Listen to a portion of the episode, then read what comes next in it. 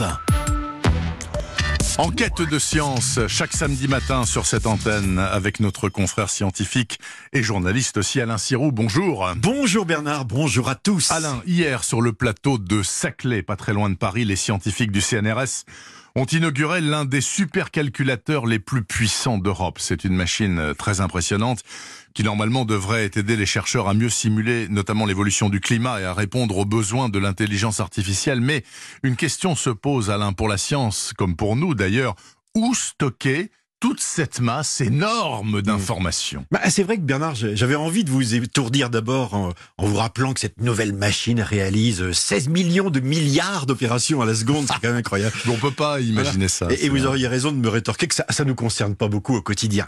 Sauf que, sauf que, chaque jour, des milliards de personnes prennent des photos, des vidéos, échangent des textes, des documents sur Internet, génèrent des données en aussi grand nombre, des données qu'il faut stocker, archiver, échanger.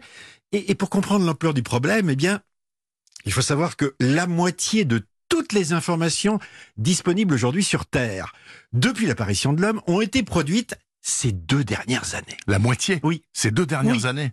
C'est fou ça. Mais physiquement, euh, ces infos, elles se trouvent où, Alain? Depuis longtemps, nos cassettes, les DVD, les disques mm. durs, tout ça s'est plein jusqu'à la gueule. Et ça a laissé la place au fameux cloud, mm. le nuage. Le nuage. Oui, toutes nos données sont stockées dans ce qu'on appelle des fermes de serveurs, en fait, euh, des entrepôts, parfois d'ailleurs d'anciens bunkers, hein, dans lesquels sont alignés des kilomètres d'armoires d'ordinateurs. Et aujourd'hui, tout le monde sait euh, qu'à terme, cette situation ne pourra pas durer. Et pour plusieurs raisons. D'abord, ça consomme énormément d'énergie fossile euh, pour le faire fonctionner. Euh, vous savez, Bernard, si Internet était un pays, il serait le troisième plus gros consommateur d'électricité au monde. Derrière la Chine et les États-Unis, et peut-être même qu'aujourd'hui, c'est peut-être déjà le premier. Ou on passe de.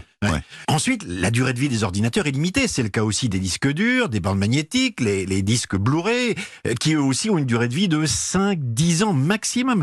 Sans parler de la multiplicité des formats et l'obsolescence des machines. Bref, la course à l'innovation pour le stockage de nos mémoires est aujourd'hui lancée. Et quelle solution, euh, selon vous, apparaît comme la plus prometteuse en matière de stockage? Alors, sans aucun doute, c'est l'ADN qui pourrait devenir demain le disque dur privilégié. Oui, l'acide désoxyribonucléique. Alors comment marche cette solution biologique? Ben, Vous savez, le principe est, simple. L'ADN, c'est comme un livre avec des pages, un alphabet, des mots. Et, et grâce au progrès de la biologie moléculaire, on sait lire, ça s'appelle le séquençage, et on a compris aussi comment écrire. Ça s'appelle la synthèse dans le langage du vivant. Donc si on réussit à faire ça à l'échelle industrielle, eh bien on règle des problèmes. D'abord, l'ADN est très stable dans le temps. Vous savez, on a lu le génome d'hommes et, d'animaux morts il y, a, des centaines de milliers d'années. Les hein. mammouths de Sibérie, etc. Exactement.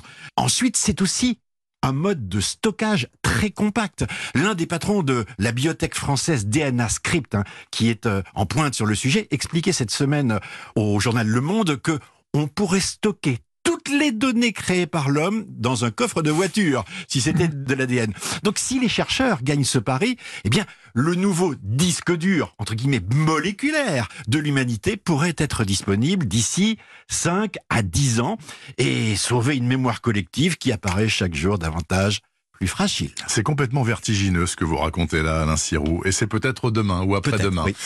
Merci beaucoup Alain Sirou, je vous souhaite une très bonne semaine scientifique. Merci.